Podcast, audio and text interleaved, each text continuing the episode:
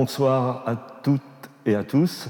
Bienvenue à la programmation culturelle des Beaux-Arts de Paris et à Penser le, présent, qui ce soir reçoit, ou en fin d'après-midi, puisqu'on n'est pas encore en soirée, je, crois que j'ai des, tics avec les Instagram Live qu'on fait à 18h30, et donc là, aujourd'hui, on, ne fait plus un Instagram Live, comme vous le constatez, euh, jeudi à 18h30, mais exceptionnellement, et il y aura encore d'autres exceptions, puisque la semaine prochaine, nous recevrons Nel, nous recevrons Nel Beloufa, et la semaine d'après, Jacques Villeglé. Donc toute une séquence qui auront lieu en amphi d'honneur, filmée. Il y aura aussi Apergis entre-temps. Enfin, on, a, un mois d'avril avec la programmation culturelle qui est euh, euh, très élevée. Et puis, il y aura d'autres, il y aura Iris Bray, il y aura bien d'autres invités. Mais Aujourd'hui, nous recevons donc Jacques Rancière. Nous avons l'honneur de recevoir Jacques Rancière, qui est normalien, qui est agrégé de philosophie, qui a enseigné un an au lycée Carnot avant de devenir enseignant à l'université de Vincennes, puis à Paris 8 Vincennes-Saint-Denis, jusqu'à sa retraite.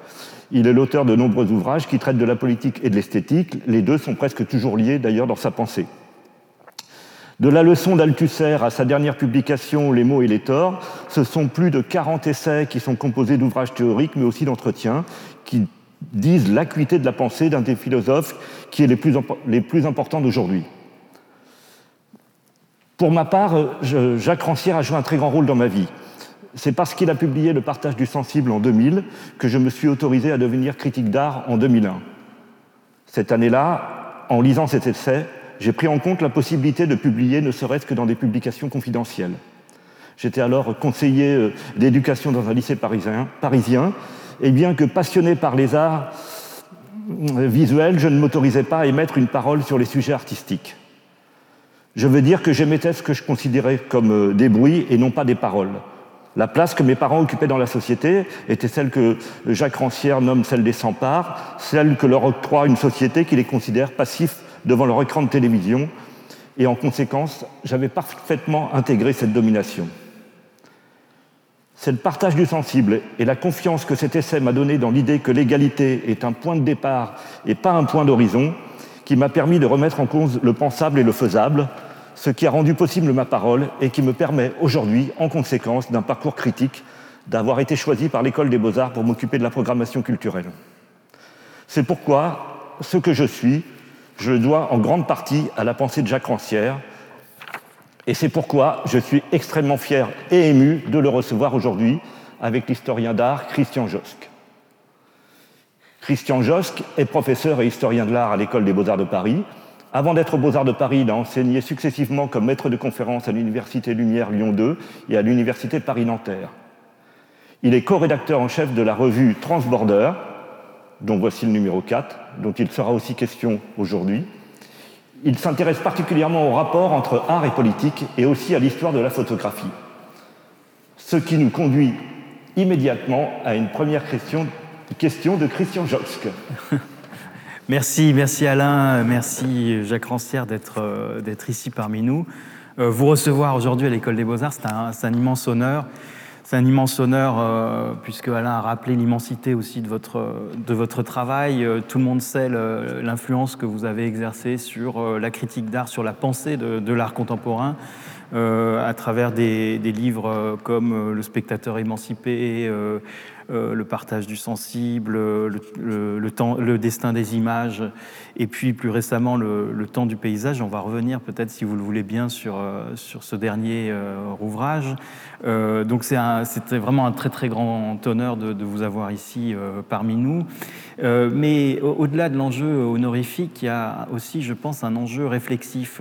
alors au, au risque d'être un petit peu caricatural, je voulais rappeler que nous sommes ici dans l'amphi d'honneur de de, l'école des beaux-arts, entouré d'une fresque de, Paul de la Roche et d'une autre fresque de, Jean-Auguste Dominique Ingres.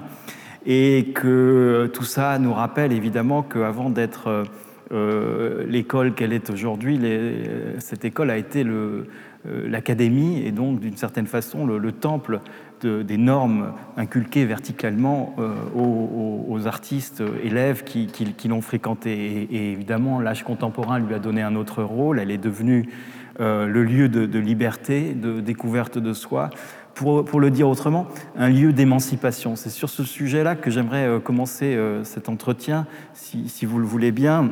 D'abord, pour comprendre ce que cette notion d'émancipation représente dans, votre travail de, chercheur, comment elle a imprimé sa marque à, à une grande partie de vos écrits, euh, je crois que pour, comprendre cela, il faut revenir à un livre séminal. Euh, alors, euh, on, va me reprocher de, à chaque entretien avec Jacques Rancière, on, commence par parler de la nuit des prolétaires, mais il, faut, bien le, il faut bien le faire pour, pour, pour essayer de placer le décor. C'est ce que je vais essayer de, c'est sur quoi je voudrais vous, interroger. Donc, la nuit des prolétaires, cet ouvrage publié en 1981, c'est ce livre est le, résultat d'un double déplacement. Euh, c'est un, déplacement de, la philosophie vers les textes des ouvriers des années 1830-1850 euh, pour comprendre comment naît la pensée au cœur même d'une vie de labeur, que tout le monde croit privé des moyens de la formuler, cette pensée. Donc premier déplacement, déplacement de, corpus en quelque sorte. Euh, c'est aussi un déplacement du monde, du monde ouvrier des masses du XXe siècle euh, vers un monde ouvrier qu'on ignorait euh, en grande partie dans les années 70 où vous avez commencé cette recherche, le monde ouvrier de, ce premier 19e euh, siècle. Euh, qui précède en quelque sorte la conscience de classe comme mot d'ordre marxiste. Et pour vous citer, situé, on peut le dire du point de vue chronologique, à la veille des noces du mouvement ouvrier et de la théorie prolétarienne. Donc double déplacement, un déplacement euh, de corpus, un déplacement chronologique euh, qui, euh, dont l'objectif est de sortir d'une certaine façon les masses de l'anonymat et de l'assignation de cette assignation collective révolutionnaire que on tendait à leur imposer dans les années 70 euh, vous êtes entré dans l'esprit de ces ouvrières et de ces ouvriers, vous êtes entré dans leurs rêves, euh, mais cette, euh, cette, entrée dans la subjectivité, si on peut dire, des, ouvriers n'est pas pour autant un retour vers l'individualisme petit bourgeois dont on voulait les soigner. C'était beaucoup plus, bien davantage, comprendre la logique même de l'émancipation. Alors c'est là qu'on en vient justement à ce terme, l'émancipation. Est-ce qu'il vous serait possible, Jacques Rancière, de revenir sur la notion, la notion d'émancipation, de montrer, de nous, de nous, dire un peu comment, comment elle est arrivée, comment, quelle place elle a pris progressivement dans votre réflexion? Et puis peut-être, euh, à l'issue de cette euh, première question, en quoi euh, la création littéraire, la création artistique, la création cinématographique peut-elle être euh, un vecteur, sinon le vecteur, euh, le meilleur vecteur euh, de, l'émancipation? Bon, merci, merci pour votre, votre question. bon, ce qui est important peut-être, c'est qu'au fond, quand on parle d'émancipation, en réalité, on parle de deux choses à la fois. C'est-à-dire qu'on parle d'un mouvement, on parle d'un mouvement qui a existé historiquement, et en même temps, on parle de la façon dont on s'émancipe soi-même par rapport à la façon dont ce mouvement est pensé. Parce que bon, dans le temps, bon, l'émancipation ouvrière, euh, effectivement, bon, bah, c'était, c'était, c'était les grandes grèves, c'était les grands mouvements, c'était les barricades, c'était les insurrections, et euh, voilà, bon, il y avait toujours cette vision au fond que, euh, que les ouvriers, bah, ce sont des gens bon, qui sont dans le concret, dans le concret, dans la, dans la pratique, ils travaillent, ils sont à l'atelier, ils souffrent, ils ont des problèmes, mais en même temps, bon, ils se rebellent, ils luttent, et puis, et puis point, quoi. Et puis point, et puis après ça, il y a des gens qui, eux, pensent soit apporte la théorie prolétarienne à ses ouvriers, euh, euh, soit pense, disons, avec une telle ou telle distance, un peu les raisons pour lesquelles ça s'est passé. Quoi. Or, bon, voilà, bon, moi, ce qui m'a, ce m'a, en quelque sorte, un peu happé d'une certaine façon, c'est que précisément, bon, j'ai, été amené à, justement à, à, retourner un petit peu ma position. Moi, j'ai, euh, si vous voulez, bon, euh, j'ai commencé à travailler comme ça dans les archives ouvrières, un peu à, un peu à l'aveugle, si vous voulez, dans les années, dans les années 1972-13. En gros, mon idée, c'était, euh, bon, on voit bien qu'entre le marxisme et puis, disons, l'histoire ouvrière, il y a quelque chose, il y a quelque chose qui, est, faux, quoi, dans cette histoire de rapport entre la théorie marxiste et puis le mouvement ouvrier, il y a, quelque chose qui est, quelque chose qui cloche, quoi. Et pour comprendre ce qui cloche, il faut revenir au point de départ. Donc, euh, disons, en 1844, Marx est à Paris, donc il écrit les fameux, manuscrits de 44. Bon, qu'est-ce qui se passe? Qu'est-ce que les ouvriers effectifs qui sont à Paris à ce moment-là pensent, etc. Ça, c'était le point de départ. Mais le point de départ qui est toujours justement à la recherche d'une espèce de de, de, pensée en quelque sorte ouvrière globale, euh, née dans euh, dans l'atelier, née dans la lutte, et puis voilà, puis, et puis je me suis rendu compte de quelque chose de complètement différent, quoi, à savoir que j'avais affaire à des gens qui n'étaient pas simplement intéressés par euh, le travail, la lutte, mais qui étaient intéressés par l'entrée dans un monde qui justement leur était refusé quoi. Le monde bah, le monde de la parole le monde euh, de l'art le monde de la poésie. Donc des gens qui euh, lisaient de la poésie écrivaient de la poésie euh, bon regardaient regardaient des tableaux quand ils étaient en course comme ça quand ils, quand ils étaient apprentis quoi au passage et puis bon et, puis qui vraiment au fond se, se penser à travers ça et penser à travers ça, au fond, à, sortir d'une certaine façon de, leur identité. Donc voilà, euh, dans le temps, bon, émancipation ouvrière, ça veut dire il y a une pensée ouvrière, une culture ouvrière, et puis voilà, ils, la produisent, ils la produisent comme ça de, dehors, quoi. Or, non, je me rendu, compte que c'était pas ça, quoi, qu'au fond, émancipation, pour eux, ça voulait dire aussi sortir d'une certaine identité qui est censée être bon, l'identité ouvrière, en particulier donc de l'identité des gens qui travaillent, qui ont des gros bras, euh, euh, qui luttent, mais qui s'occupent pas trop d'histoire de, poésie, d'histoire d'apparence picturale, d'histoire de, voilà, de, au fond, de, de, fiction, parce que ça, c'est réservé précisément aux, bah, aux, bourgeois, aux esthètes et ainsi de suite. Quoi. Et bon, ce, qui m'a. voilà, j'étais parti, moi, moi, dans les archives, et puis un jour, je tombe sur une. Bah, C'était une lettre entre deux ouvriers qui, qui avaient adhéré dans les années 1830 à l'idéologie saint-simonienne. Puis voilà, bon, bah, il y en a un qui, voilà, un qui décrit à l'autre, bon, la, journée de la journée, leur journée, non pas de travail précisément, mais une journée d'excursion, comme ça, ils s'en vont à trois ouvriers dans la campagne. Et puis bon, alors c'est plein d'expressions poétiques, de remarques sur le paysage, de références à des grandes discussions qu'ils ont eues qu'ils ont eues sur le parcours, et ainsi de suite. Donc, on découvre tout à, coup une vie qui n'est pas très différente finalement de la vie des étudiants de 1968, quoi, d'une certaine façon. Quoi. Alors voilà, bon, euh, il, y a eu, ce tournant au fond, je me suis rendu compte que quoi, émancipation, ça veut dire quoi? Émancipation, ça veut dire d'abord on sort du rôle social qui vous est assigné en fonction d'une identité. C'est-à-dire que bon, ben, ces ouvriers-là, ils n'avaient pas envie de parler ouvrier. Alors, bon, à l'époque, euh, à l'époque, tout le monde leur demandait ou de se taire ou de parler ouvrier. Quoi. À l'époque, il y a cette, cette, euh, manifestation qui s'appelle les poètes ouvriers justement un certain nombre euh, d'ouvriers qui font de la poésie. Alors au départ, les gens sont ravis, là, vraiment, bon, le peuple parle et ainsi de suite, mais le problème, c'est qu'ils ne parlaient pas comme il faut, parce que ces ouvriers-là faisaient bah, des grandes odes, des élégies, des tragédies en vers, que sais-je, quoi. Et bon, ils envoyaient ça à tous les, à tous les notables, quoi. Bon, à Victor Hugo, à Georges Sand. Et à chaque fois, ils avaient la, même, même, réponse, à savoir ah ben, c'est très très bien, c'est très bien que disons, la classe ouvrière s'éveille à l'intelligence. Mais n'oubliez pas d'abord que le principal, votre principal apport à la société, c'est quand même le travail. Donc n'allez surtout pas euh, euh, partir, sortir du travail pour devenir poète. Et puis deuxièmement, votre poésie, c'est pas mal, mais quand même, parce que vous, vous ça serait mieux si vous faisiez bah, disons, des chansons ouvrières, des chansons pour rythmer le travail, pour les fêtes ouvrières. Voilà, on attendait un peu une espèce de, chant, du peuple, chant du travail, euh, euh, et puis euh, des fêtes populaires. on entendait la culture populaire, et ça, ils voulaient justement pas en faire. L'émancipation, c'était sortir justement de l'assignation à la culture populaire. Alors bon, c'est quelque chose qui m'a beaucoup effectivement, frappé à l'époque, et du même coup, d'une certaine façon, qui, m'a émancipé moi-même, qui m'a émancipé au fond de quoi? Au fond de la position du, bah, du savant, comme ça, qui recueille comme ça, une masse de paroles, et puis qui normalement, au fond, traite ces paroles bah, justement comme du matériau, comme du matériau qu'il faut classer, qu'il faut, et puis, et puis des, des phénomènes qu'il faut expliquer. Quoi. Alors normalement, bon, bah, si on était un bon historien, on ne se laisse pas apprendre par ces gens qui parlent, qui parlent, qui parlent, on dit, oh, bah, ils copient ce qu'ils ont lu ailleurs, c'est pas intéressant, et puis bah, il faut expliquer euh, comment ça s'insère à, un moment donné de, du développement du capitalisme, etc. etc. Quoi.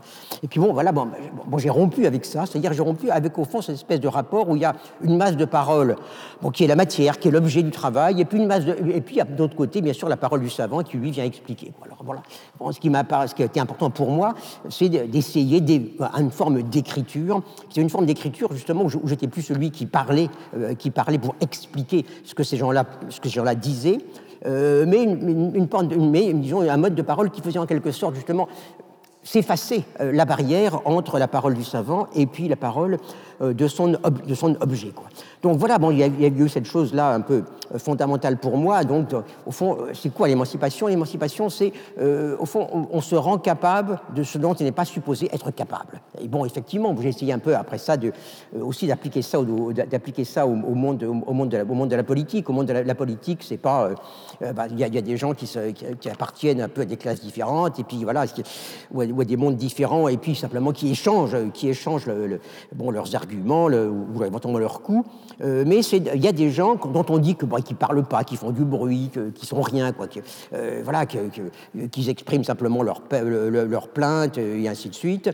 Et puis il y a ceux qui véritablement parlent, argumentent et ainsi de suite.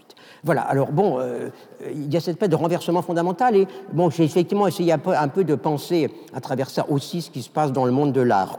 Alors bon, j'ai écrit, j'ai écrit une époque, moi, un livre qui s'appelle Le spectateur émancipé, Bon, pourquoi? Parce que, euh, disons, il y a, donc, j'avais écrit entre-temps euh, ce, livre sur l'émancipation intellectuelle qui s'appelle Le Maître ignorant, bon, qui était un, donc, euh, qui est un livre donc, au fond, qui affirmait quoi? Qui affirmait qu'il fallait partir de l'égalité et puis pas, pas, chercher à y arriver, parce que si on cherche à y arriver, on reproduit indéfiniment une situation d'inégalité.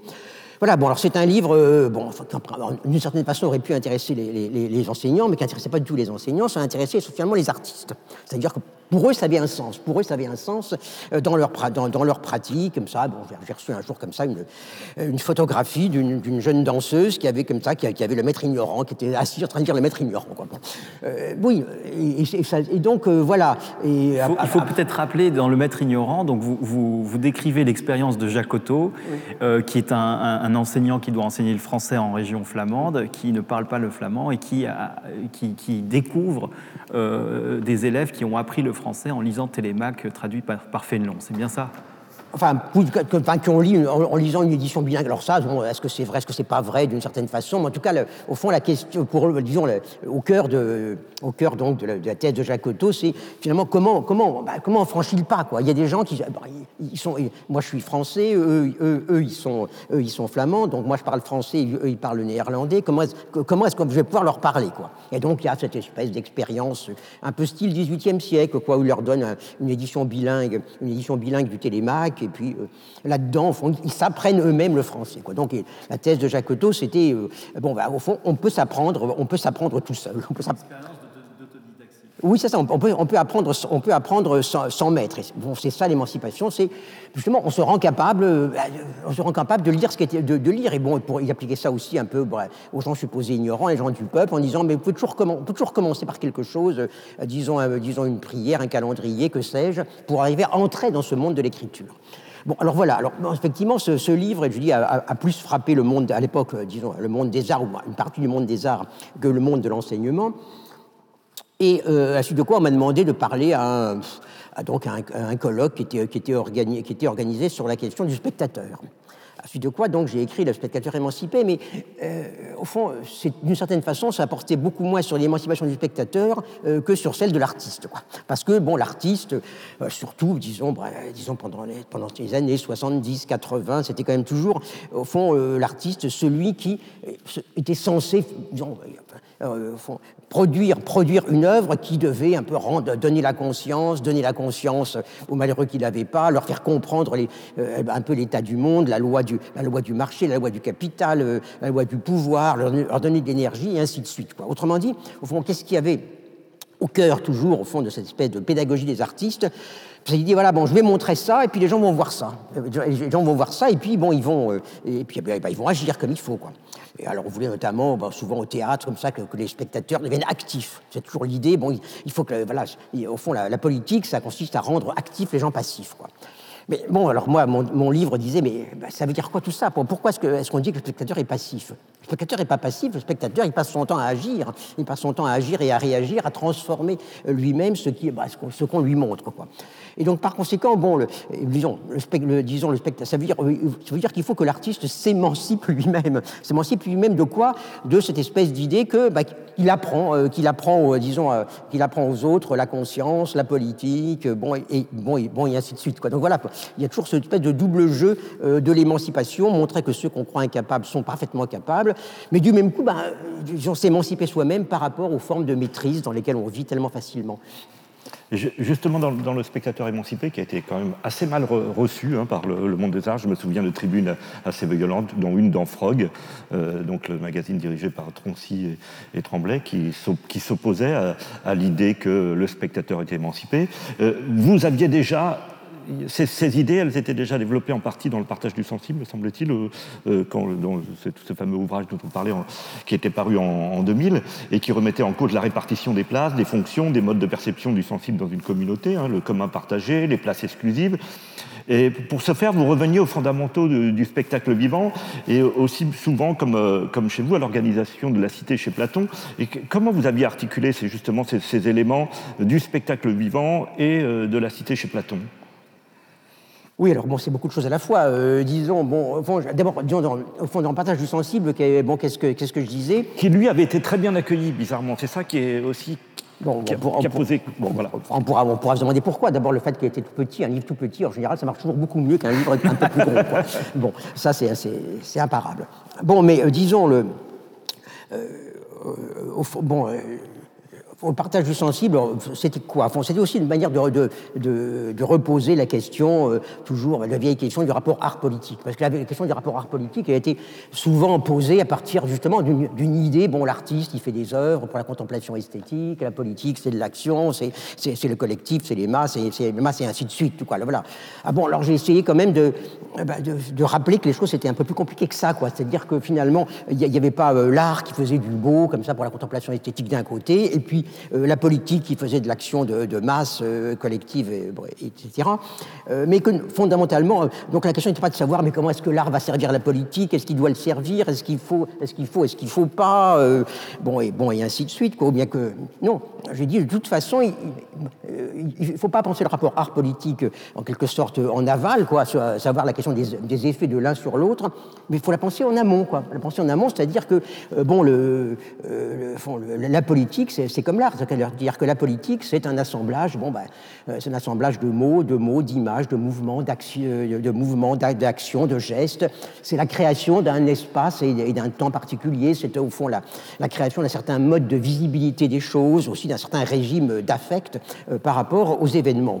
Donc voilà, bon, alors, et ça, j'avais illustré justement en sortant un peu de, de face à face un peu, un peu grotesque qui à une certaine époque avait lieu, quoi, notamment de l'histoire sociale de l'art. On était devant un tableau, bon, un, tableau, de, un tableau de Manet, disons par exemple, quoi. Bon, et puis alors, alors là, bon, on cherche un petit peu où est la lutte des classes, quoi. On cherche un peu où est la lutte des classes. Alors on montre que, évidemment, il y a un biais dans la manière dont on l'a représenté, où la femme, ou la, ou la femme, ou le noir, ou l'ouvrier, etc. Bon. Et voilà, alors, euh, mais bon, j'ai dit, moi, mais non, euh, si on veut penser sérieusement les choses, il faut revenir un peu, un peu en arrière, quoi. À savoir que malgré tout, euh, ce autour du quoi le, rapport s'est d'abord articulé, bon, c'est quand même dans les arts de la performance, d'abord dans les arts de la performance. Effectivement, c'est là-dessus que je suis remonté un peu jusqu'à Platon, parce que Platon, justement, bon, Bon, et celui qui dit, bon, et celui qui, rejette le théâtre, pourquoi? Parce que le théâtre, c'est le lieu de la division. Le théâtre, c'est le lieu où il y a des gens qui, où il y a des gens qui jouent à être, à être ce qu'ils ne sont pas. Et bon, l'idée de Platon, c'est dans une, société bien organisée, euh, disons, les gens font une chose à une seule. Or, par définition, au théâtre, euh, disons, euh, aussi bien l'acteur que, que, l'auteur font deux choses à la fois. Donc, font créer du mensonge. Et à ça, bon, on marque, euh, disons, Platon opposé, enfin, on peut dire la, bonne, la, bonne forme, disons, de performance collective, ce qui était le chœur, comme ça, le chœur collectif, les gens qui dansent, qui chantent ensemble, bon, à l'unisson, bien sûr. Euh, euh, voilà, voilà, donc il y avait au fond une performance de la division, qui était le théâtre, qui créait de la passion, qui créait du trouble dans l'esprit dans des citoyens. Et puis, il y avait une bonne performance, qui était la performance, de, en quelque sorte, où, au fond, disons, les, la, cité, la, la cité disons, produisait en quelque sorte sa propre voix, son propre démarche, représentait son unité. Quoi. Alors bon, voilà, j'avais un peu suivi, si vous voulez, un petit peu justement, euh, tout ça, et, essayé de penser par rapport à ça, bon, ce qui avait pu se passer, qui avait pu se passer bon, à, l'époque euh, euh, bon, à, l'époque moderne, où justement on a vu revenir, d'une certaine façon, bon, enfin, c'est pas étrange, mais au fond, cette espèce de, volonté, justement, de penser, de, penser l'effet, de, penser, enfin, dire le bon art, comme un art où tout le monde, tout le monde collabore, hein, comme un art qui est identique en quelque sorte à un peuple qui se déclare lui-même. Donc il y a toujours eu un petit peu dans la pensée révolutionnaire, dans la pensée progressiste, euh, moderne de l'art. Bon, cette idée que, bah, ce qui est bien, c'est que tout, c'est qu'au fond, ce soit comme, comme le peuple entier qui se présente en quelque sorte, quoi, à lui-même. Bon, alors ça, bon voilà, ça, ça c'est une espèce d'idée qu'on voit déjà bon, chez, Rousseau, quoi. Rousseau contre le théâtre, mais pour, euh, disons, les fêtes, ça, les, les, les grandes fêtes populaires, euh, disons, en Suisse, quoi. Puis, Bon, puis au XXe siècle, ça, se poursuit avec toutes ces idées, en quelque sorte, d'identification entre fond, la vie de l'art et puis la vie du peuple. Bon, on peut penser en 1900, en 1922, je crois, c'est donc à, Bakou pour le cinquième anniversaire de la Révolution. Il y a une espèce d'énorme spectacle, d'énorme spectacle qui s'appelle la, symphonie des sirènes, où il y a bon, euh, il, y a, tout le monde qui participe, les usines, les sirènes des usines, les sirènes des bateaux, un, un chœur avec je sais pas combien de milliers de personnes, tout ça qui chante en quelque sorte ensemble la Révolution soviétique. Alors voilà, bon, et par rapport à ça, bien sûr, euh, bon, euh, en revanche, on est tout le temps en, présence bah, d'œuvres qui, d'œuvres qui sont censées être des œuvres créées par des, disons, des artistes révolutionnaire euh, et qui joue au contraire sur, sur, sur, sur, la, sur, la, sur, la, sur la division, quoi, euh, précisément, qui, qui refuse euh, cette espèce d'incarnation, en quelque sorte, de l'art dans la vie d'un peuple, pour le dire vite. Quoi. est-ce que, Alain, est-ce que tu veux poursuivre sur ce thème de, de la politique ou est-ce qu'on... On, va y revenir, mais peut-être... On, y revient. Alors, dans ce cas, parce qu'on avait prévu de, de, parler un petit peu de votre dernier ouvrage, Enfin, c'est pas le dernier, puisque le dernier, c'est Les mots et le tort, le, dialogue que vous faites avec euh, Javier Bassas. Euh, l'avant-dernier ouvrage, Le temps du paysage, publié en, en 2020, aux origines de la révolution esthétique. Alors c'est un livre euh, qui, est magnifique, passionnant, élégant. je trouve que c'est vraiment d'une perfection et d'une profondeur. Parmi, vos écrits, enfin, je ne sais pas si je peux me permettre de, faire un jugement, mais c'est vraiment un, très, très, très, bel, ouvrage que j'incite euh, tous les étudiants de l'école des beaux-arts à, acquérir et, à lire, d'autant plus que ce livre intéressera particulièrement euh, nos étudiants, puisque l'école a ouvert récemment une, chaire euh, la chaire paysage qui est dirigée par euh, Estelle euh, Zong Mengal, euh, et donc, alors dans ce livre, vous, vous, retracez, euh, vous, vous, retracez comment, à la fin du XVIIIe siècle, euh, principalement en Angleterre, s'est élaborée une pensée des jardins qui s'est qui, qui fait une place dans la théorie esthétique et, qui, a, qui s'est fait une place dans la théorie esthétique euh, en, compagnie euh, d'une théorie du paysage, du paysage peint. Alors, euh, première question peut-être pour, pour, pour, commencer sur ce sujet, comment, comment vous est venue l'idée de travailler sur le paysage? Euh, Qu'est-ce qui vous a motivé à, écrire sur ce, sur ce moment, euh, cette révolution esthétique?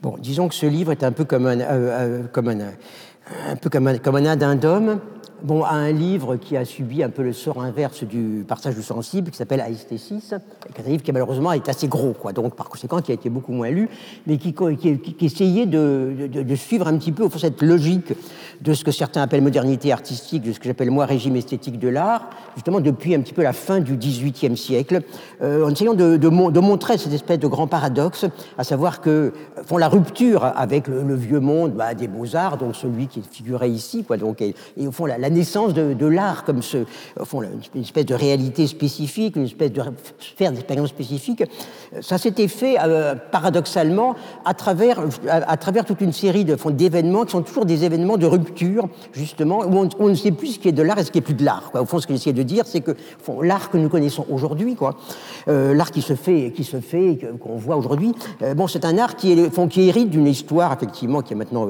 bicentenaire, où petit à petit des choses qui n'étaient pas de l'art euh, sont, sont devenues de l'art, ou, des choses qui étaient de l'art vulgaire, par exemple la mature de genre, bah, c'est devenu un art digne.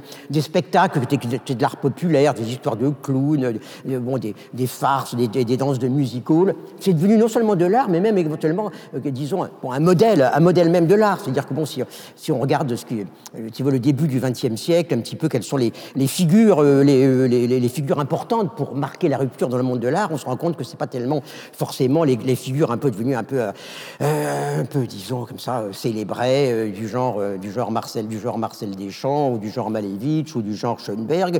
Bon, c'est aussi bien c'est Charlie Chaplin par exemple, c'est Charlie Chaplin ou bien c'est bon c'est Loïc Fuller, Loïc Fuller donc de la danse que départ une danse de musical, bon et ainsi de suite, voilà. Et donc, voilà, disons Aesthesis c'est un peu le, récit de cette espèce de euh, disons de, paradoxe comme ça qui, crée qui, crée euh, ce que nous appelons aujourd'hui art. Quoi. Alors par rapport à ça, bon le, temps du paysage c'est un petit peu comme un appendice qu'un appendice à ça. Bon, d'un côté c'est un espèce de retour à moi sur une espèce de vieux travail que j'avais commencé en fait bon, 40 ans avant, puis que j'avais pas voilà euh, une fois comme ça, j'avais eu envie, bah, je pense à l'époque où j'expliquais un peu bon, la théorie du sublime chez Kant, euh, bon, de revenir un petit peu justement euh, bon, à la réalité en quelque sorte de ces spectacles, de ces spectacles de la nature qui nourrissaient un petit peu la pensée du sublime. j'avais commencé ça il y a 40 ans et puis bon, je n'avais pas, pas continué et puis voilà, à un moment donné, je me suis dit je vais reprendre ça. à la fois, je vais reprendre ça donc comme au fond un vieux chantier que je regrettais d'avoir laissé tomber quoi, et en même temps parce que c'était aussi une, une figure exemplaire de la naissance précisément de, euh, de l'esthétique de, de l'art moderne, parce que bon, qu'est-ce que c'est qu'est-ce que c'est que l'art du paysage?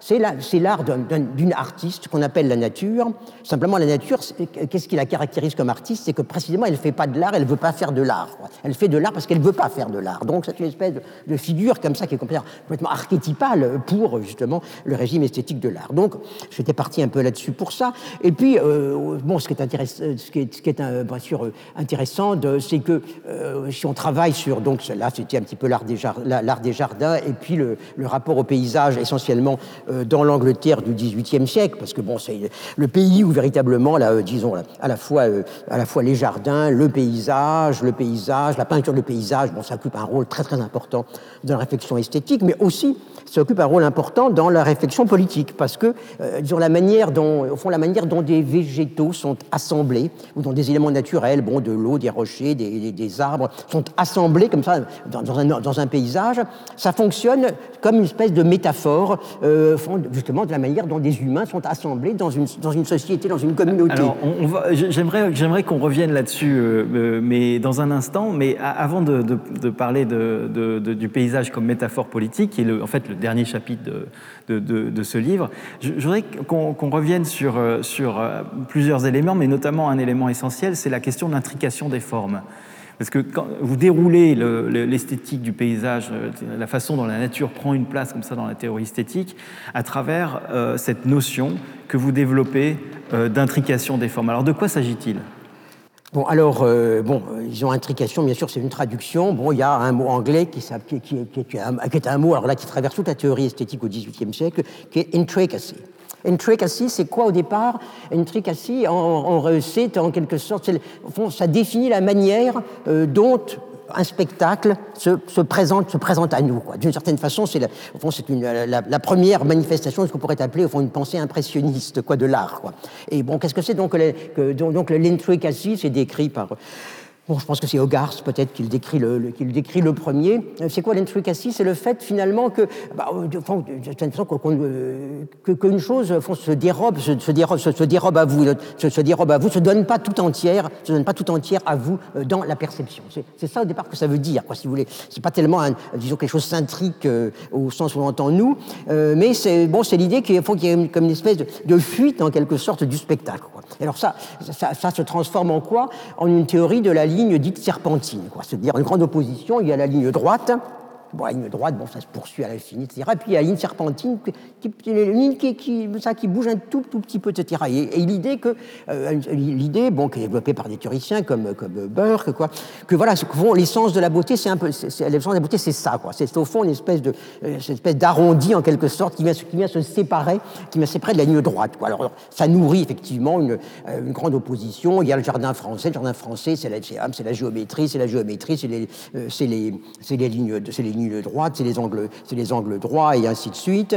Et puis le jardin à l'anglaise, bon, bah, c'est un jardin qui est en quelque sorte comme animé par la, par la ligne courbe. Alors bon, il n'y a, a, pas des grandes plates-bandes comme ça, non, il y a, y a, des vallonnements un peu moelleux, et puis il y a des chemins des chemins qui serpentent. Bon, on creuse des petits lacs artificiels, mais avec aussi des bords, des bords qui sont toujours un petit peu euh, serpentins, et puis on ne voit, pas, on, voit pas tout, justement, et ainsi de suite. Voilà. Alors voilà, alors c'est ça définit à quelque sorte une sorte d'idéal du, jardin, qui en même temps est une sorte d'idéal, d'idéal politique, parce qu'idéal politique, ça veut dire, ben voilà, c'est ça. Euh, disons, il y, a, y, a, la France, la France, c'est tout carré, bon, c'est tout carré, c'est tout symétrique. Euh, euh bon, hier, c'était le jardin de Versailles, maintenant, c'est ces horribles révolutionnaires qui veulent comme ça mettre un peu de, euh, tout en quelque sorte en, géométrie, et puis même couper évidemment les têtes qui dépassent. Et puis en revanche, bon, il y a le jardin anglais, c'est la monarchie anglaise, une monarchie libérale. Les institutions sont faites comme ça au, cours des âges, et finalement, ben, depuis le sommet jusqu'à la base, il y a quelque chose comme une harmonie d'ensemble, un peu comme un paysage. Voilà, il y, a, les aristocrates euh, qui sont comme les grands chênes qui protègent le paysage. Et puis, ben, tout ça, toute la, gradation sociale, c'est quelque chose comme une espèce de, de dégradé de lumière et d'ombre. Voilà, bon, il y, a ça qui est très, très, très, très fort, et puis qui va être retourné un peu à la, fin, à la fin du siècle, au moment de la Révolution, euh, par, par des gens qui vont changer le sens de intricacy, qui vont dire intricacy, c'est pas, euh, c'est, pas la question de la ligne courbe contre la ligne droite, parce que vos jardins, vos jardins serpentins, tout courbes et ainsi de suite, ils sont, ils sont pas, sont pas plus naturels, ils sont pas plus naturels que les jardins à la, française euh, symétrique. Vous aussi, bon, vous avez dû, bon, tout creuser, tout ramener du terrain, remblayer, déblayer, bon, et ainsi de suite. Et au fond, c'est tout aussi autoritaire c'est tout aussi autoritaire que le jardin à la française. Donc, donc pour poser une autre idée de l'intricacy, euh, qui est plus, qui est plus tellement, euh, euh, on pourrait dire en termes de liberté, mais en termes d'égalité. L'intricacy, c'est le fait que, bah, justement, que, tous les végétaux viennent, vont plus ou moins se rencontrer, se rencontrer, se croiser, se croiser les uns les autres. Il faut que tout va se mêler, que tout va se mêler dans, la nature. Et donc, voilà, c'est au fond cette espèce de, de, droit, bon, de droit des végétaux, elle est un peu dans tous les sens des broussailles à encombrer les chemins, euh, et aussi des paysans bon, bah, être sur ces chemins, euh, des maisons des paysans à être dans le, décor, et ainsi de suite. C'est pour ça que, bon, disons, il s'appuie beaucoup sur la peinture, notamment sur la peinture de paysage. Bon, disons, voilà, il y a, disons, il y a, des, propriétaires, et puis il y a les architectes de jardin, voilà, bon, qui veulent quoi? Qui veulent vider l'espace, qui veulent vider l'espace pour avoir le, coup d'œil, le, le, beau coup d'œil du maître un petit peu sur, sur la nature, quoi. Et puis, il y a la, réalité, il y a la réalité bon, euh, au fond, que, nous montrent les, les, peintres de paysage, à savoir, bon, euh, à savoir justement euh, bon, une nature dans laquelle tout se mêle, dans laquelle tout, le monde a le droit, a le droit d'exister, quoi. aussi bien les végétaux que les, les paysans, que les mesures des paysans, que les bestiaux des paysans, et ainsi de suite. Quoi. Et ce que vous dites, c'est aussi que la, que, que la totalité est jamais donnée. C'est-à-dire que euh, la vertu de la, peinture de paysage, c'est de dessiner des esquisses de cette totalité non donnée, d'entraîner la puissance de l'imagination, je vous cite, qui consiste à outrepasser ce que l'œil perçoit et à se projeter au-delà du donné. Et là, il y a une articulation que vous faites entre imitation et imagination qu'on trouve à la fois dans, dans, dans, le rapport à la nature et dans la, et dans la composition de la peinture de paysage. Oui, oui, enfin, c'est effectivement le, le moment, c'est une espèce de, de, grande, de, grande, de grande mutation. C'est pour ça que je parlais tout à l'heure un peu d'une sorte, quelque sorte de première matrice, disons, d'une pensée impressionniste de l'art. C'est-à-dire l'idée que euh, le travail de l'artiste, le travail de l'artiste, euh, bon, euh, c'est pas de tout représenter. Le travail de l'artiste, c'est au fond de, bah, de faire comme la nature. Qu'est-ce que fait la nature? La nature, elle fait les grands traits. Quoi. Et au l'artiste doit faire, le, doit aussi en quelque sorte avoir ces espèces de, grands traits, qui sont un peu comme des espèces de manifestations de liberté qui vont faire appel à la liberté du spectateur, la liberté de celui qui regarde et qui doit, qui doit, compléter euh, lui-même à sa manière euh, le tableau.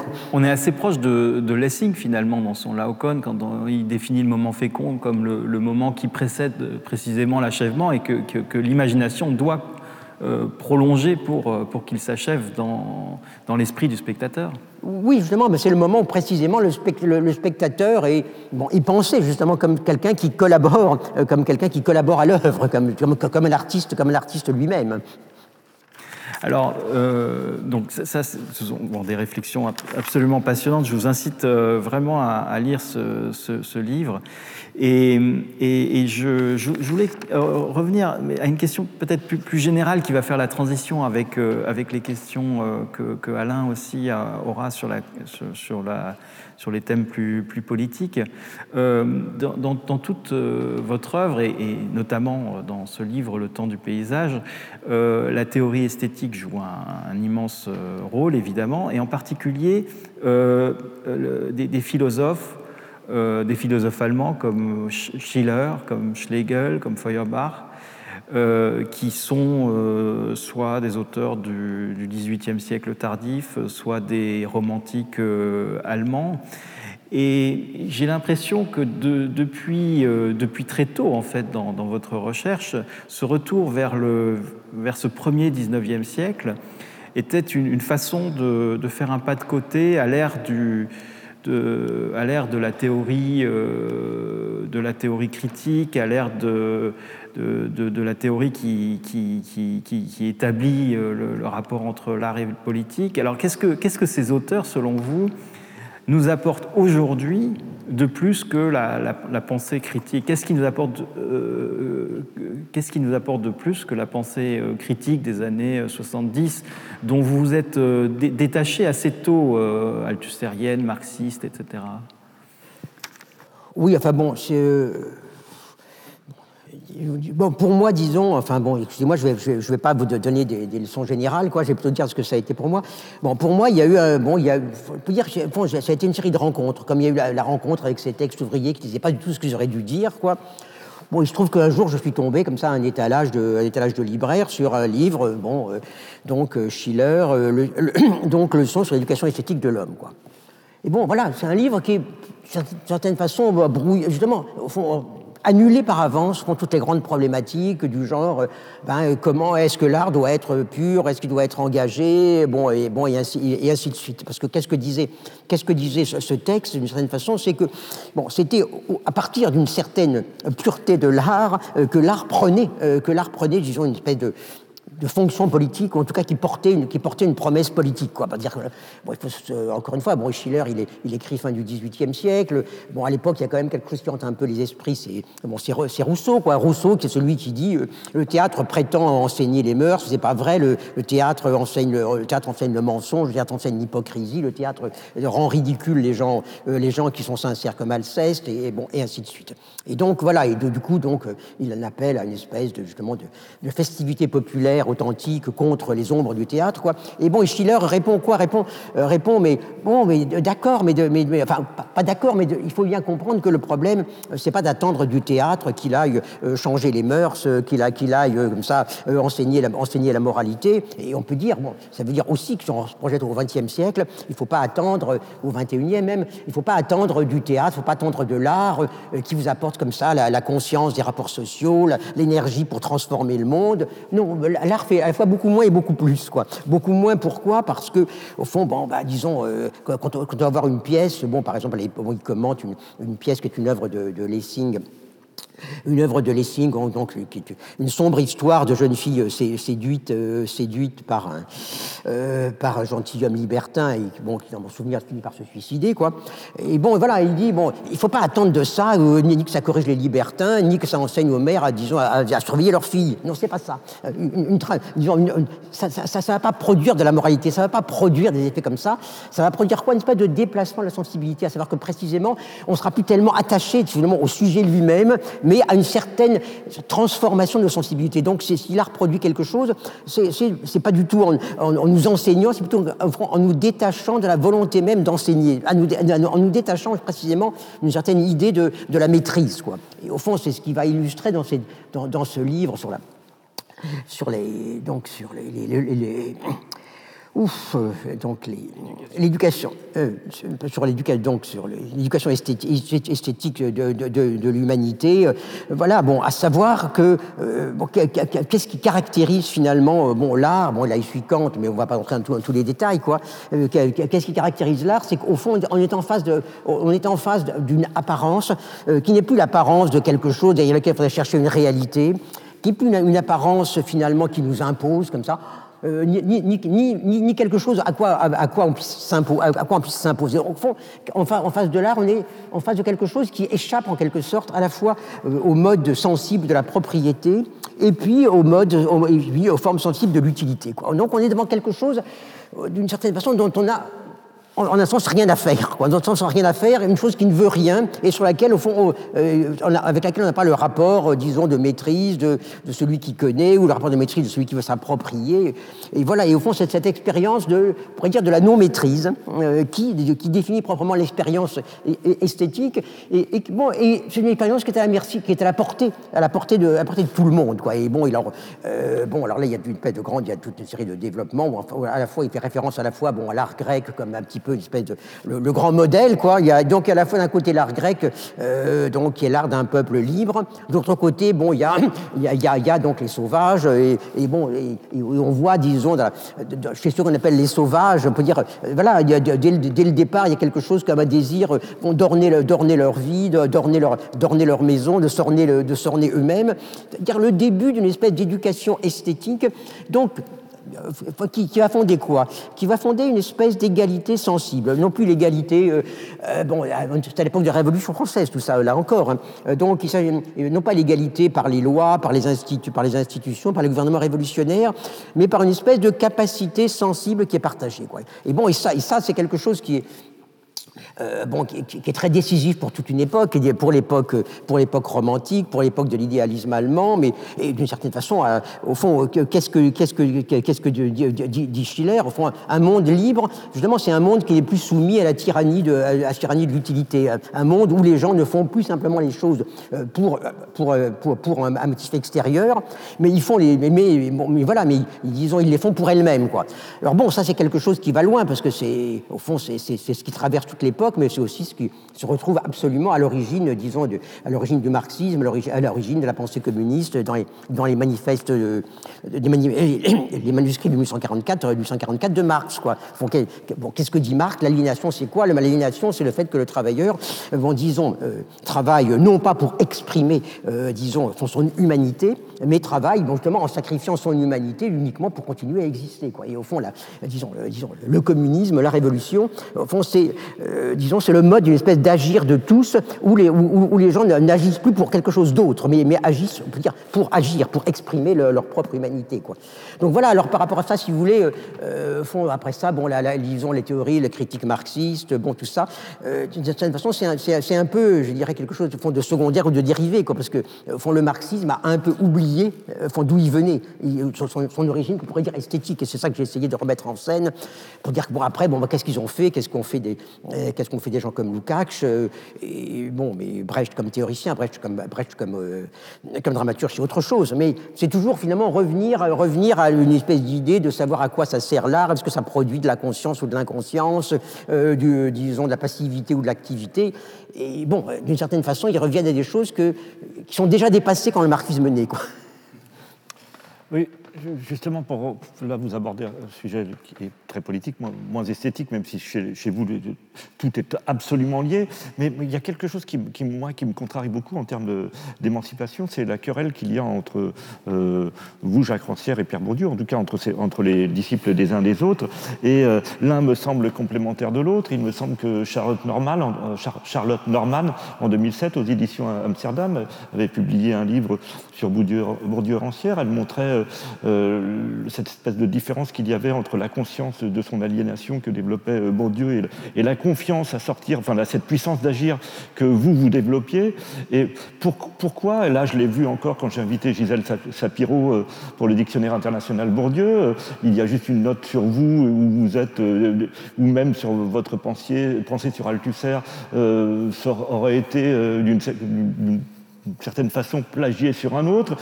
comment se fait-il que euh, là où euh, il me semble que vous ayez des pensées complémentaires entre confiance et euh, conscience plutôt et, puissance d'agir, comment se fait-il qu'on en soit là sur une querelle aussi forte?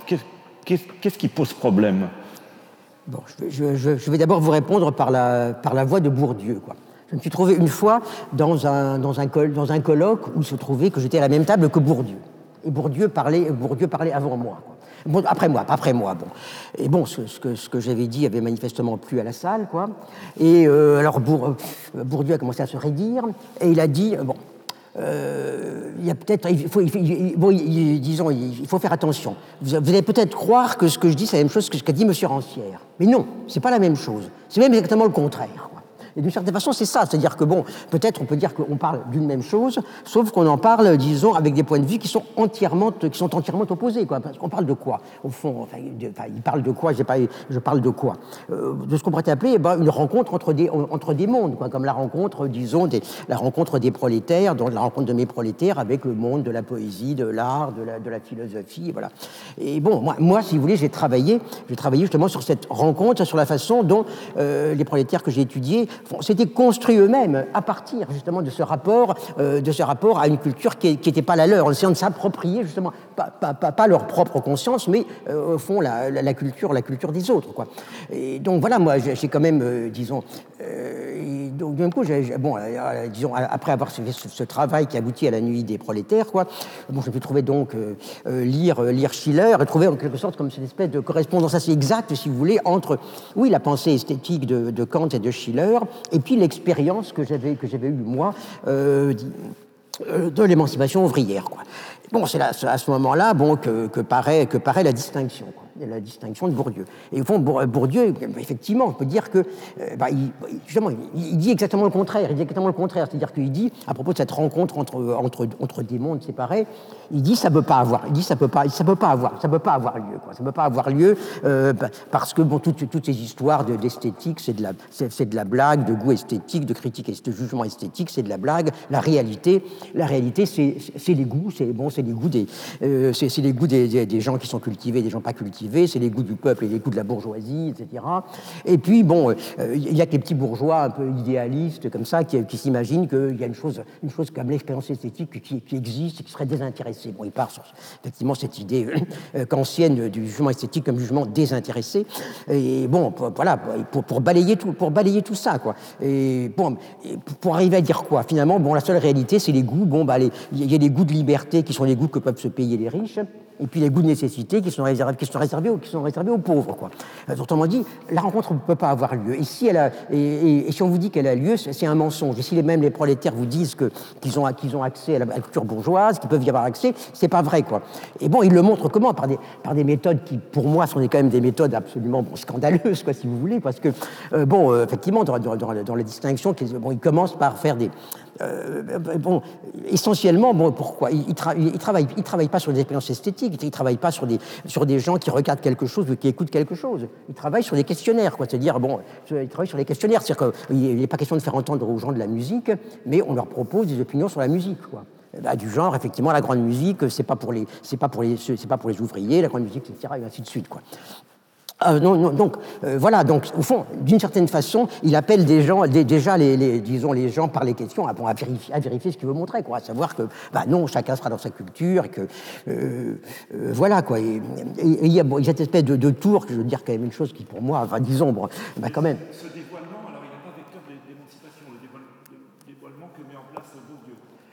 Écoutez, le dévoilement de, disons, euh, les, gens, ça fait, ça, fait deux, ça fait deux siècles que les gens passent leur temps à dévoiler la domination. Mais le, problème, c'est pas de dévoiler la domination, le problème, c'est de, de, montrer, de montrer une capacité à ne pas subir la, ne pas subir la domination. Quoi. Parce que, bon, effectivement, je veux dire, il y a tous ces, tous ces amis du peuple, tous ces, bah, tous ces théoriciens, effectivement, marxistes ou bourdivains. Euh, bah, évidemment que, euh, je dirais, enfin, je, suis un peu, je suis un peu, un peu brutal, mais puis, bon, après tout, on, a le droit, quoi. on a le droit.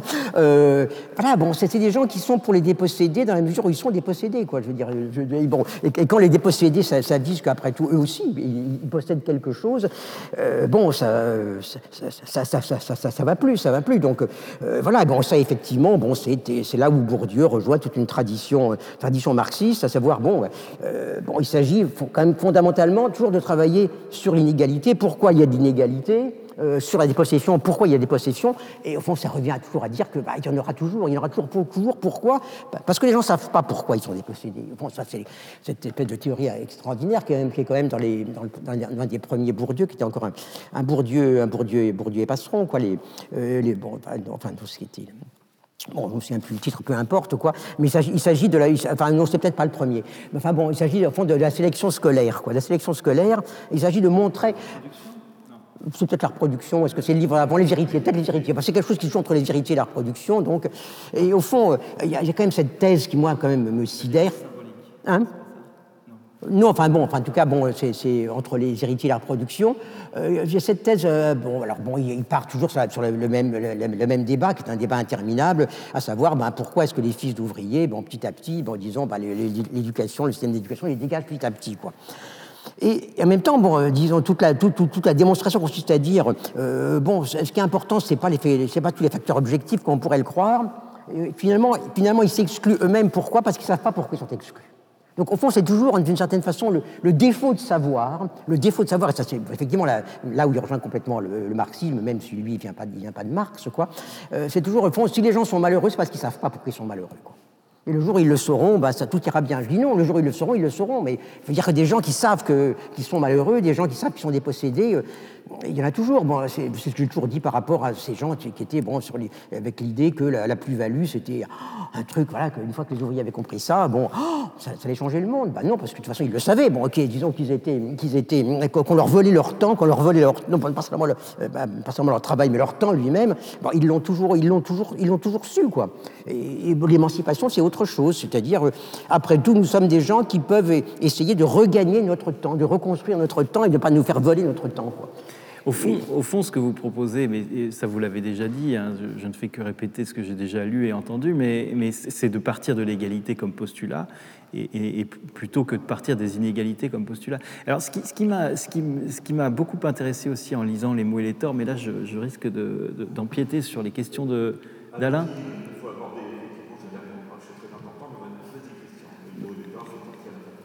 C'est que au-delà, bon, au-delà de cette, euh, question sur, la place de l'esthétique, euh, il y a aussi une question méthodologique que vous posez en revenant sur, l'écriture. Et, qui, est absolument passionnante. C'est toute la, première partie, peut-être les 20 ou 30 premières pages de, de, ce livre, qui, où vous parlez de la nuit des prolétaires. Et vous parlez de la question de l'écriture et, surtout du positionnement de celui qui écrit. Et évidemment, quand on lit La Nuit des prolétaires, on est d'abord déconcerté euh, parce qu'on on, entre dans, un univers, on entre dans un monde, mais on n'a pas euh, d'abord les clés pour le pénétrer. Et on se fait progressivement euh, à, ces rêves, à cet univers, à ces représentations, à, ces à ses habitudes, euh, à ces mots qui sont les mots des ouvriers. Et c'est une plongée qui est, est, d'une euh, profondeur euh, remarquable. Et, vous dites qu'on vous a reproché très longtemps d'avoir écrit sans méthode. Bah, sans méthode, bon, c'est vrai, c'est-à-dire que, bon, disons, j'avais pas de. je, me suis lancé, bah, comme je l'ai dit tout à l'heure, bah, à un moment donné, je me suis lancé comme ça dans, au milieu, de, ces textes en me disant je vais essayer de savoir ce que ces gens-là pensaient, avaient en tête. Quoi. Puis, voilà, puis, puis bon, j'ai vraiment erré. Bon, j'avais aucun historien pour me, pour me guider. Le seul historien qui m'a guidé, c'est en fait c'était un, étudiant à moi, quoi, Alain Fort. C'était lui qui m'a d'une sorte de qui m'a aidé à commencer, et aucun prof, bien sûr. Et bon, effectivement, le jour où j'ai fini ma thèse, il y avait donc un, historien, un vrai historien quoi, qui m'a dit vous avez travaillé sans filet, etc. Bon, euh, bon ce qui, oui, d'une certaine façon, j'ai tâtonné c'est-à-dire que petit à petit, petit à petit, je, j'ai dire, pénétré dans un univers. Et dans quel univers? Je, Justement, dans l'univers de gens qui disaient ce que normalement ils n'étaient pas censés dire, qui avaient le type de, le type de pensée, le type de parole, le type, euh, voilà, de ce, euh, le, type de, préoccupation, au fond, le, le type de monde qui n'était pas censé être le leur. Quoi.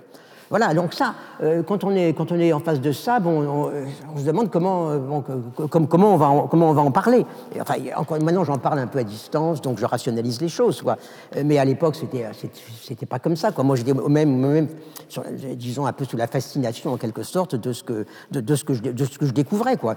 Et bon, qui est, qui est resté un peu, un peu comme un peu, de cette façon unique dans, dans, le domaine de ce qu'on appelle l'histoire sociale, parce que bon, il y a peut-être d'autres personnes, je pense à Arlette Farge, qui, qui, qui qui est une historienne qui a saisi quelque chose justement de, ce rapport, disons, bah, des gens du peuple à la, à la parole, à la parole et à l'écriture. Mais donc voilà, bon, ben, à, partir, à partir du moment où on est devant ce, matériel-là, ben, on, se dit justement qu'on ne peut plus avoir la position de celui qui traite, qui traite, le, qui traite le matériel euh, bon, à la manière, à manière habituelle, à savoir, bon, ben voilà, il y a, euh, le, surplomb, le surplomb, bon, bah voilà, euh, euh, on, disons, on, explique ce qui se passe et puis on, met entre guillemets, on met entre guillemets les, disons, les, textes ouvriers qui, illustrent ce qu'on dit, quoi. ce qui est un peu la méthode, on peut dire, euh, à la fois, à la fois, scientifique et en même temps journalistique, quoi. Savoir, bon, on dit, on dit ce qu'il faut penser, puis on met, on met, et puis on met en quelque sorte des images ou, des petits textes qui illustrent que c'est bien ça qu'il faut penser, c'est bien ça qu'il y a, quoi. Donc bah, voilà, non, moi, moi, il y avait comme une espèce de, tremblement en quelque sorte euh, du terrain, quoi. Donc voilà, j'ai. Et une tectonique, c'est-à-dire un tremblement du terrain et une tectonique. Vous, vous, parlez de blocs d'écriture, de, blocs de parole que vous agencez. Euh, sans, sans, sans, jamais prendre cette position de surplomb qui viserait à, les expliquer ou à les contextualiser. Oui, non, j'ai essayé. Enfin, pensez quoi? Pensez des gens qui veulent rentrer dans un monde de, de l'écriture, de, la parole, de la pensée qui n'est pas censé être le leur. Quoi pour rendre compte de ça, qu'est-ce que j'ai fait ben, Précisément, je dirais, j'ai traité un peu leur bloc d'écriture, non pas comme du matériau à expliquer, euh, mais plutôt comme, des blocs qui, pouvaient rencontrer d'autres blocs qui en principe n'avaient rien à voir. C'est pour ça, bon, euh, bon, je me répète un peu, mais enfin bon, euh, voilà que bon, j'ai établi cette espèce de court-circuit qui paraît invraisemblable entre le deuxième livre de la République, où Platon explique que ben, il faut que les artisans restent, restent à l'atelier parce que le travail n'attend pas ce qui veut dire qu'ils restent à l'atelier, ça veut dire qu'ils n'aillent pas ailleurs, qu'ils n'aillent pas à l'agora, qu'ils n'aillent pas à l'ecclésia, qu'ils ne se, constituent pas en peuple, qu'ils n'aillent pas au théâtre, évidemment, et ainsi de suite. Quoi. Et puis, donc, ça, ce bloc, ce bloc, on peut dire, qui appartient à la philosophie, et puis ces textes, euh, bon, notamment les textes du Menuvier Goni, qui parlent aussi du temps, qui en un sens disent la même chose, à savoir qu'être ouvrier, euh, c'est d'abord être prisonnier du temps. Donc voilà, bon.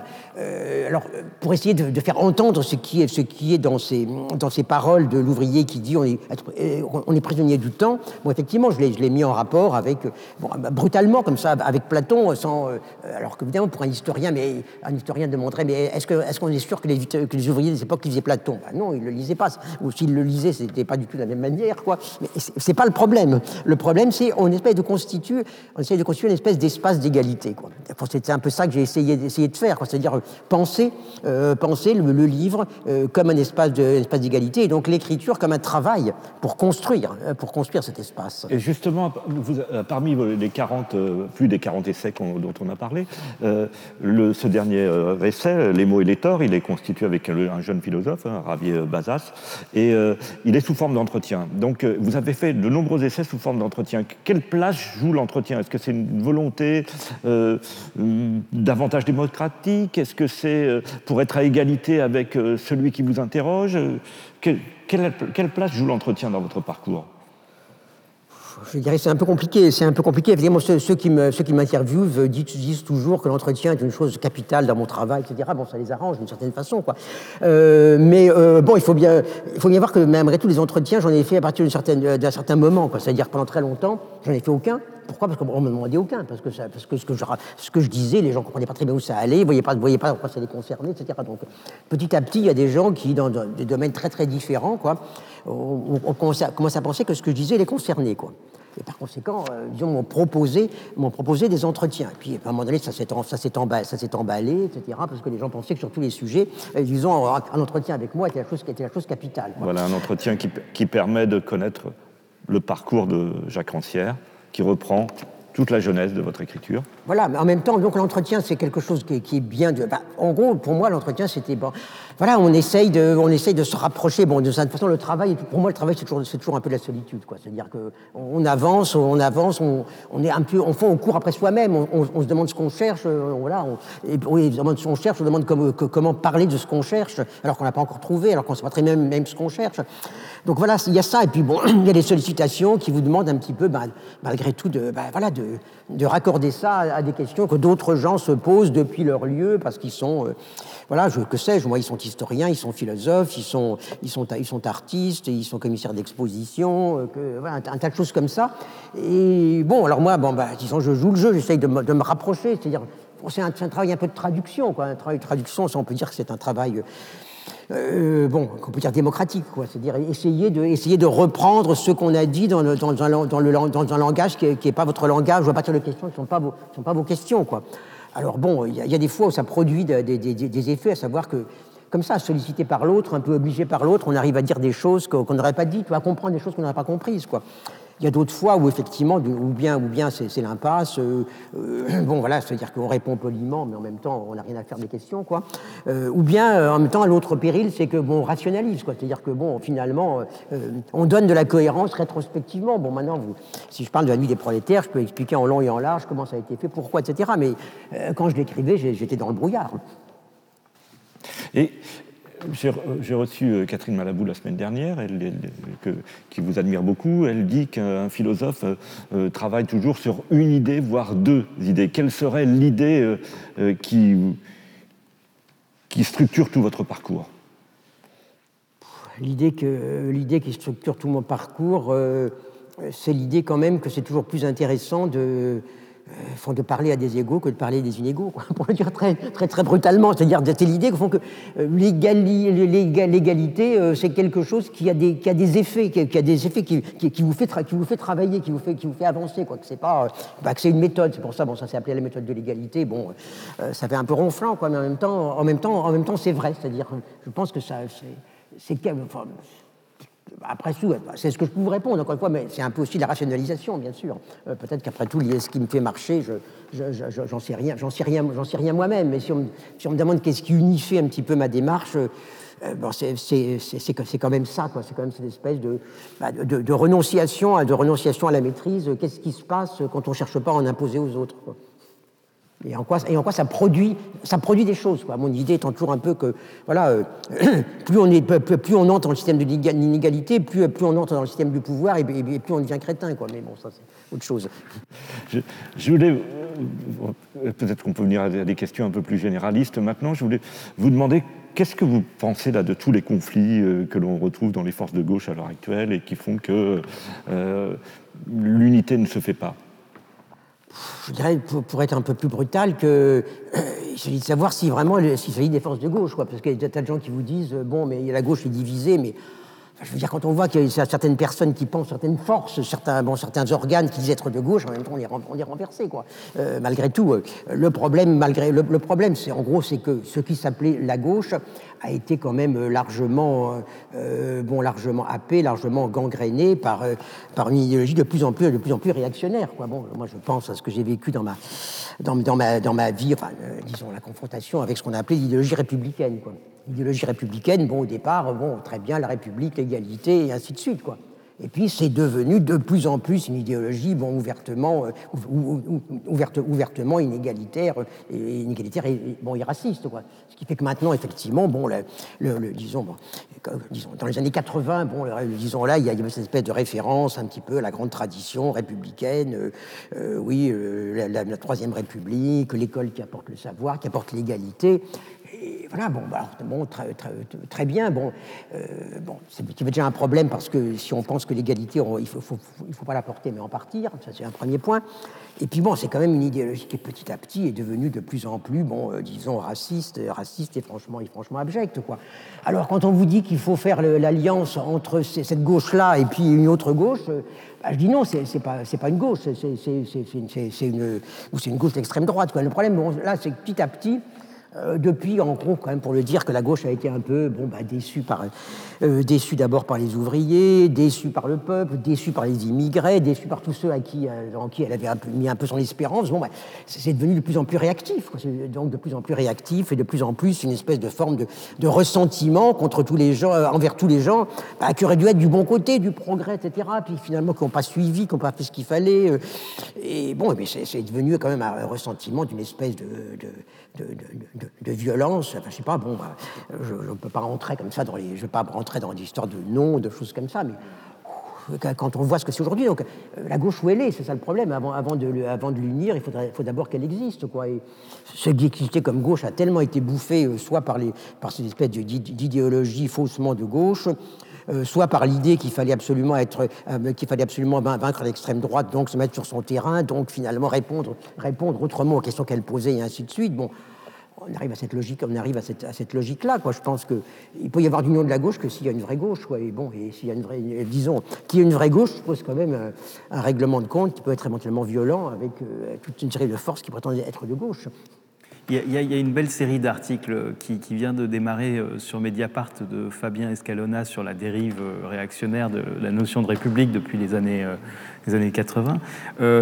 mais pour prolonger la question d'Alain, j'aurais voulu vous demander, est-ce que vous pensez que finalement, le, lieu de l'expression de, cette gauche qui disparaît de l'échiquier politique, est-ce que finalement, c'est pas le, monde de l'art? euh, est-ce que ce monde-là n'a pas joué euh, et ne joue pas aujourd'hui ce, rôle d'une pensée, euh, pensée qui serait, qui, serait, qui serait pas compromise dans la dérive réactionnaire des, idéologies de parti et, qui serait, et qui serait le dernier bastion en quelque sorte d'une pensée égalitaire? Ne veux pas porter de jugement, en plus que le monde de l'art, le monde de l'art, ça, ça, couvre aussi un tas de choses. Bon, vous en parlez, vous en parlez ici avec une certaine idée, euh, disons, de ce que font, de ce que font les artistes, dans un milieu éventuellement qui partage cette idée. Mais bon, disons, il y a, malheureusement beaucoup, beaucoup de, maisons dans la maison de l'art, quoi. Mais euh, Ce qui est sûr, enfin moi, moi ce que j'ai éprouvé, si vous voulez, hein, euh, bon, je disais toujours que, je disais tout à l'heure que effectivement les premiers qui sont été intéressés au maître ignorant, c'est plus les artistes que les, c'est plus les artistes que les, que, bah, que les enseignants, quoi. Bon, c'est vrai que, bon, moi, moi j'ai observé depuis donc les années 90, euh, euh, bon, dans le monde de l'art, une forme de, de curiosité, d'ouverture intellectuelle, bon, qui était, qui était, disons, en train de se, bon, de effectivement de se rétrécir de plus en plus bon, dans le monde, dans le monde, dans le monde de l'université, quoi. Et bon, c'est, bon, et ça, ça c'est vrai. C'est-à-dire que j'imagine pas tellement, peut-être que ça arrivera, mais j'imagine pas tellement un, manifeste, un manifeste comme ça, de, manifeste de 100 artistes qui, comme les 100 fameux universitaires, bon, rappellent à la délation dans les facs, par exemple. Bon, on imagine, on n'imagine pas ça, quoi. Euh, donc voilà, euh, parce que, parce que pourquoi? Parce que malgré tout, le, monde de l'art est devenu beaucoup un monde, un, monde de chercheurs, un, monde de gens qui savent pas très bien ce qu'ils font, qui cherchent, qui cherchent, qui cherchent ce qu'ils font, quoi alors que bon, euh, les enseignants républicains, ils savaient ce qu'ils, savaient ce qu'ils faisaient, il fallait, fallait pas leur, apprendre, et, voilà. Donc, euh, euh, bon, quelquefois on me dit que oui, bon, bah, malgré tout, il y a des gens qui m'ont lu dans le monde de l'art, mais pas bon par snobisme ou par ci ou par ci ou par là, ou parce que ça faisait bien. Bon, c'est vrai, il y a certainement bon quelques quelques commissaires d'exposition qui comme ça qui, m'ont mis ou quelques artistes qui m'ont mis comme ça sur leur truc, bon, sur leur disons sur le sur leur papier comme ça pour, pour montrer qu'ils étaient au, au courant, mais il y avait quand même, autre, pour moi, il y avait autre chose. Il y avait une autre chose, à savoir, euh, dans un monde où justement maintenant, bon, être artiste, c'est plus des œuvres d'art, mais engager un certain, un certain, type de recherche, éventuellement lié à un certain type de, mobilisation, essayer d'établir un certain nombre de rapports entre, entre, les gestes, entre les gestes du monde et puis les gestes de l'art. Bon, voilà, ce que, il y avait quelque chose quand même que, que je rencontrais. Et, bon, c'est vrai que, euh, alors bon, je ne peux pas, je peux pas, disons, euh, disons disons vraiment, engager des diagnostics, euh, des diagnostics d'ensemble. Euh, mais oui, il y a, y a, une espèce de, malgré tout, de, de, de, foi, de foi en l'égalité euh, qui existe dans le monde de l'art et de recherche, de recherche des, manières de, la mettre en œuvre, bon, qui effectivement, est, alors qu'elle est tout à fait en régression dans le monde dit savant.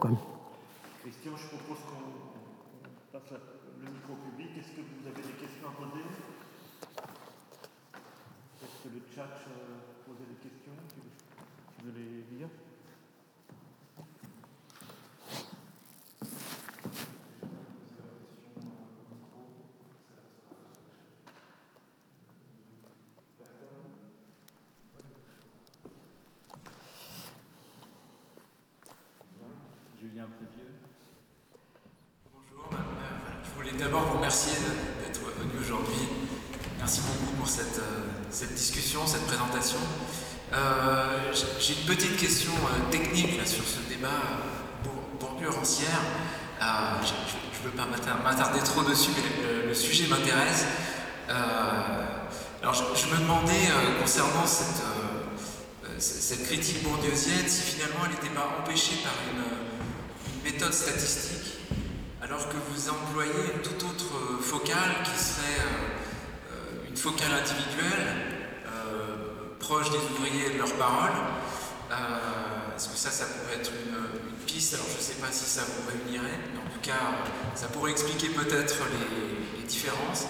Et est-ce qu'on ne pourrait pas voir aussi, malgré tout, dans cette approche bourdieusienne, une sorte d'activisme statistique qui ferait la preuve A plus B c'est ce qui est effectivement décrit dans les héritiers, la preuve par A plus B des inégalités qui seraient comme imposées par le système éducatif français. Et dans ce cas-là, est-ce que euh, malgré tout, il n'y aurait pas possibilité d'action? Aussi dans le sens où parler nombre, c'est parler euh, euh, la langue des puissants. Et là, d'une certaine manière, c'est retourné par une prise de judo cette, cette grille statistique qui est une grille qui est d'autant plus forte aujourd'hui que les outils qu'on a tous dans nos poches, ordinateurs miniaturisés, téléphones et autres, gouvernent le monde. Alors ce serait effectivement, je ne sais pas, dans une position un peu hybride entre votre approche, euh, qui colle ici à la pensée individuelle euh, et ouvrière, et puis finalement des manières d'arriver à, retourner euh, des dispositifs qui nous dépassent, mais qui par le biais d'une logique, peut-être le judo, c'est un, un sorte de judo mental. Peu question. Bon, peut-être, bon, je ne saurais pas euh, je ne saurais pas exactement euh, vous, dire. Bon, effectivement, le, bon, le, malgré tout, bon, ce n'est pas forcément nécessairement le, rapport entre l'individuel et, le statistique. Euh, c'est quand même le, le, rapport entre la position du savant et celui qui essaie de s'extraire de cette position. Parce que malgré tout, bon, effectivement, que, que quel que soit, l'usage, l'usage, l'usage des chiffres, euh, ce que malgré tout la sociologie à la, à la Bourdieu malgré, développe, c'est quand même bon l'idée que fondamentalement on s'en sort que si on sait quoi. Le problème c'est que ceux qui savent, c'est précisément ceux qui ne sont pas du mauvais côté quoi. Et donc il y a toujours cette espèce de, disons malgré tout de, logique en quelque sorte perverse. Il, bon, il faudrait qu'il il faudrait qu'ils deviennent ça, il faudrait qu'ils deviennent savants euh, pour arriver à, s'en sortir quoi. Et évidemment, ils s'en sortiront pas parce qu'ils ne viendront pas savants, parce qu'ils ne sont pas du côté des savants. Quoi. Alors, pour ce qui est du rapport que ça, ça peut entretenir avec, euh, avec les pouvoirs, euh, je dirais que bon, le, problème, le problème pour moi, si vous voulez, euh, c'est que disons, le, pouvoir a en quelque sorte son, espèce de matelas, de, matelas de, sécurité et de confort. Quoi. À savoir que bon, il est toujours prêt à accueillir les statistiques qui disent qu'il y, y, a de moins en moins d'ouvriers à l'université et ainsi de suite. Quoi. Euh, pourquoi? Parce que c'est des choses qui vont se transformer toujours en des recettes que l'État a déjà. Bon, c'est bien chaque fois que, ou bien que l'État que l'État s'appuie sur les enquêtes des sociologues, ou bien crée ses propres enquêtes pour savoir quoi faire. Enfin, ce qu'il y a à faire, ils le savent déjà. Ils le savent déjà. Il y a des, voilà, il y a une espèce quand même de bureaucratie, de, de bureaucratie, de bureaucratisation euh, finalement de l'action sociale, de l'action qui est censée rendre les gens égaux qui est quelque chose d'absolument, écrasant. Et, et je pense que quelque chose que finalement les, justement les sociologues ou les penseurs des inégalités n'ont pas vraiment, ont pas vraiment réussi à, briser parce que bon, ils, ont eu d'une certaine façon la, parole, enfin, ils ont eu l'écoute, c'est beaucoup dire. Ils ont eu un peu d'écoute de la part des, voilà, de, la part des, pouvoirs. Dans les années 80, le pouvoir essayait comme ça de consulter les chercheurs. Il y a même eu une espèce de, de, de conseil des sages. Il y avait Bourdieu, il y avait Derrida, etc. Toujours pas pareil. On cherchait à savoir qu'est-ce qu'il fallait faire pour changer. Et puis bon, ben voilà, ça, aboutit finalement à une espèce de, à des espèces de, de mesures tellement générales, tellement générales que l'État peut toujours, enfin, faire absolument ce qu'il veut. Et puis voilà, et, puis la machine, la machine repart. Donc c'est donc, euh, en même temps, bon, ben, euh, moi, moi, mon cas particulier, effectivement, moi, je suis un individu irresponsable. Donc voilà, bon, ben, je, voilà, euh, je, dis, euh, euh, bon, je dis que voilà à quoi ça aboutit toujours cette espèce de logique de pallier aux inégalités. Bon, à savoir que on n'en sort, pas. Quoi. On part de l'inégalité, on y revient, on, on, continue. Alors bon, si on me demande qu'est-ce qu'il faut faire, bon, effectivement, je peux, je peux rien, dire. Mais, en, même temps, je pense toujours que ce qu'il faut faire, c'est partir des expériences d'égalité et pas des expériences d'inégalité.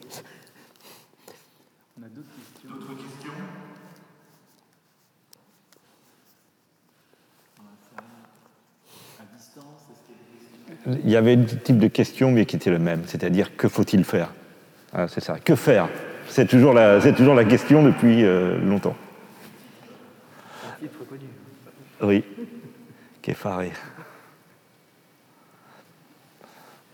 Ben, ah, encore une. Ah, Julien 2. J'ai plein de questions. Euh, Vas-y. On peut poser une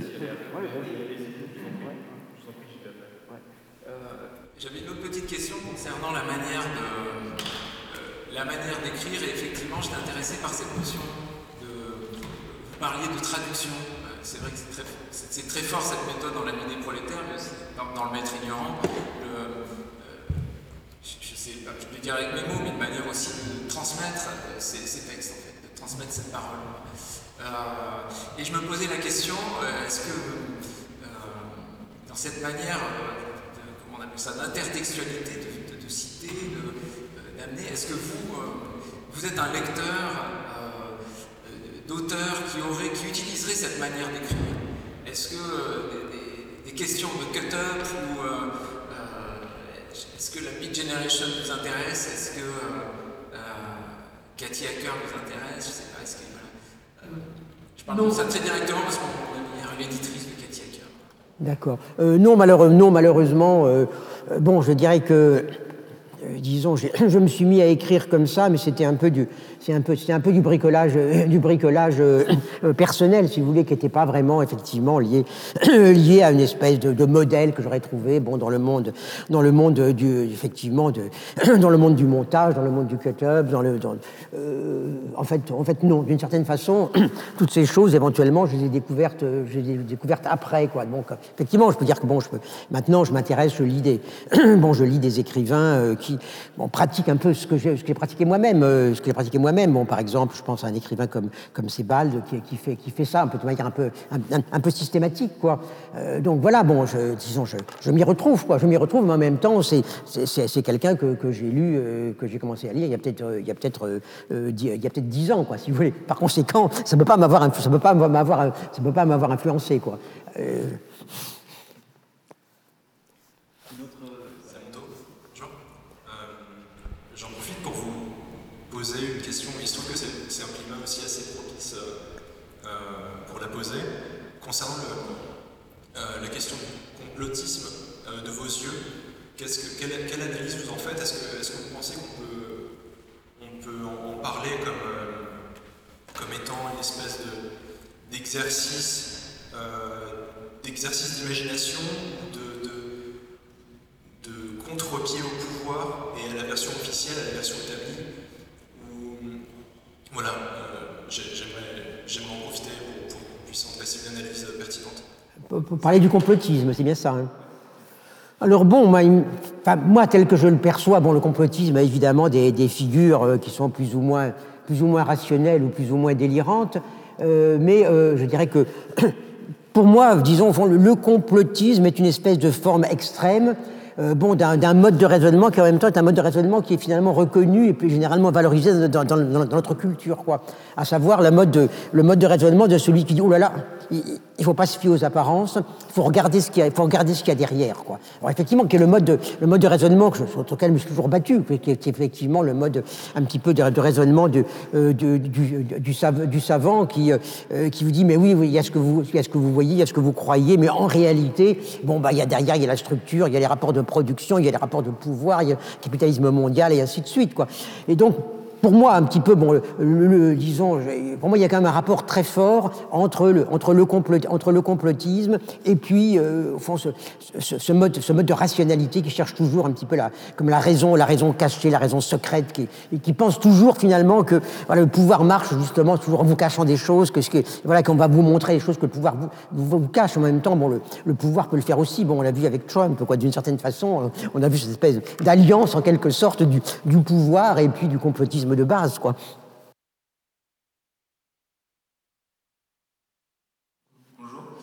Que